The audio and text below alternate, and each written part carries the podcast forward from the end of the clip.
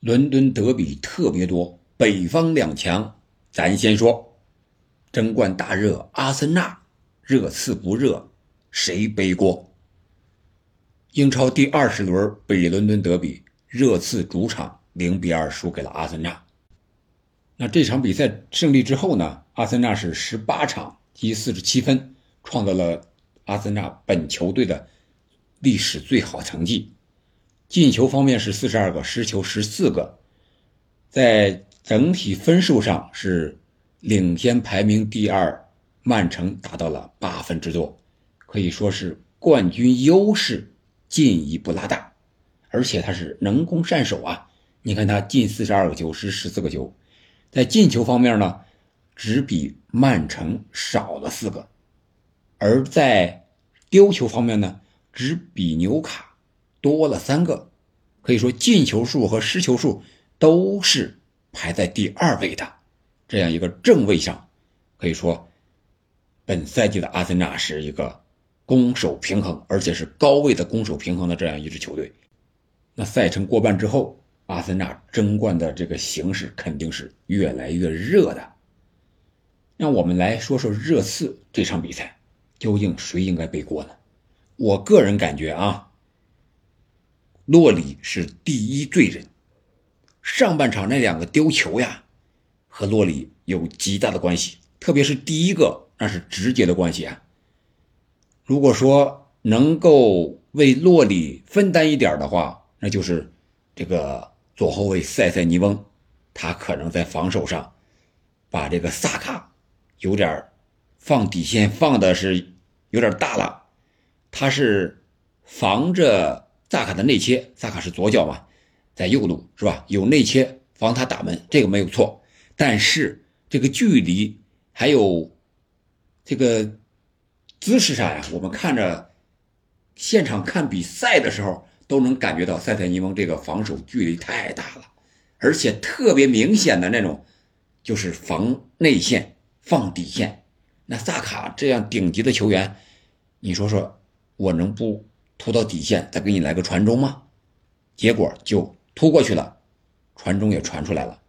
哎，结果这个球洛里是猝不及防的打了一下，应该是这个手型啊不是很正确，然后直接就是挡向门里了。第一个球是他的乌龙球，而第二个进球呢是阿德高的一个贴地斩，一个远射，非常的漂亮。可以说阿德高打得很好，但是洛里呀，我觉得。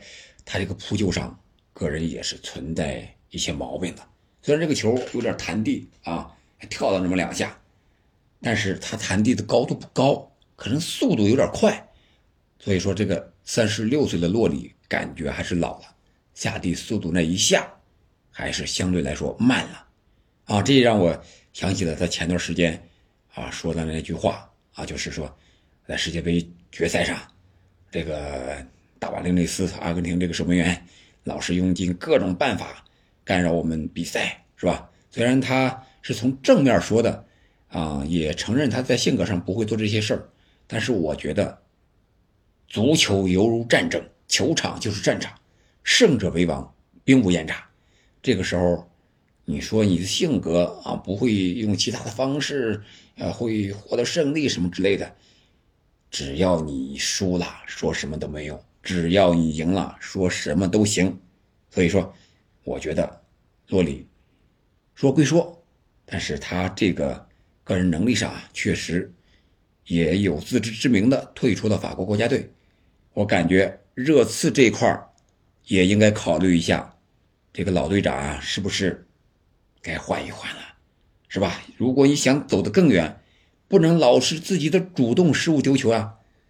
这是本场比赛第一个丢球吧，也是本赛季热刺的第六个丢球是由于本方队员的主动失误。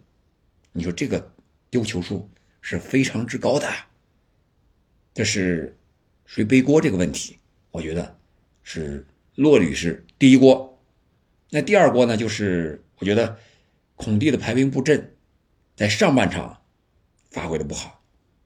防守不是很明确，盯人区域不是很明确，而且这是德比战呀，德比战没有红黄牌儿上半场对抗让阿森纳踢得那么轻松，这不应该呀。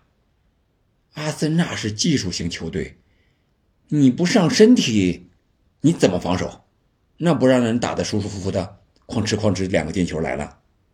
所以我觉得下半场调整的可以，是吧？进入了切尔不是切尔西，是这个热刺的自己的节奏，也上了身体了，把阿森纳按到半场揍得够呛。但是人家已经是二比零领先了，打防守反击也是非常正常合理。我们最重要的是得到三分呀，对不对？所以说，我觉得这个半场调整虽然成功，压着打。但是你在效果上，你没有扳平，也没有再绝杀，所以说这个孔蒂要背一定的锅。本场比赛呢，热刺可以说是主力球员相继回归，孙兴敏把这个面具也可以摘掉了，然后这个库卢回来了，表现还不错，理查利松也回来了，也替补出场了，但是表现最好的还是这凯恩。真是铁人呀，可以说几乎是打满了所有的比赛。当然了，孔蒂也是离不开他，英格兰的这个南门也离不开他。但是凯恩真是啊，无论是射门得分还是传球当十号，都没有任何问题。身体非常的强壮，能护住球，能传出球来，都是威胁球。可以说这场比赛上半场是阿森纳进攻打得好，而下半场呢？是热刺进攻打得好，但是人家阿森纳防守做的也不错，毕竟没让你进球嘛。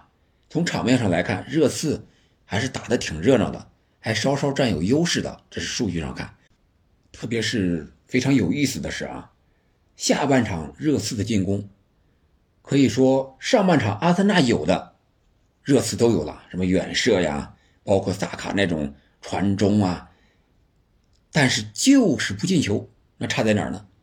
不就是差在门将那一下子吗？人家那边拉姆塞尔都扑出去了，你这边洛里哐哐漏两个，所以说你这个背锅也是正常的。还有一个事情在这儿，我觉得应该聊一下，就是这个曼联这个越位这个问题啊。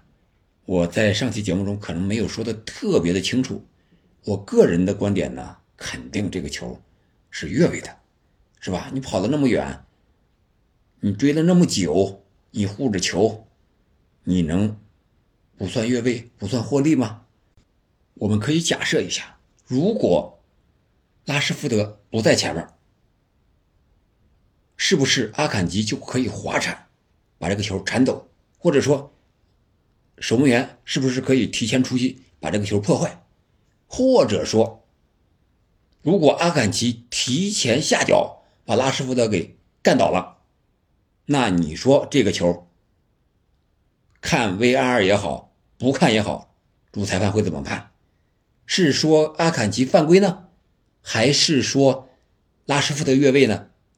我觉得大概率的话，如果是阿坎吉把拉什福德在进球之前给他铲倒了，那肯定是要看 VR，拉什福德是在越位位置上的。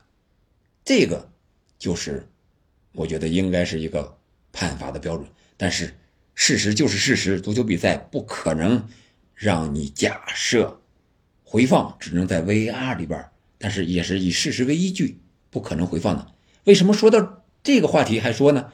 因为这场比赛啊，也有一个这个这样的一个疑似越位吧。当时是孙兴民在后边的前插没有越位，而库卢呢在前面是越位位置上的，但是库卢没有往前走，而是往回来了。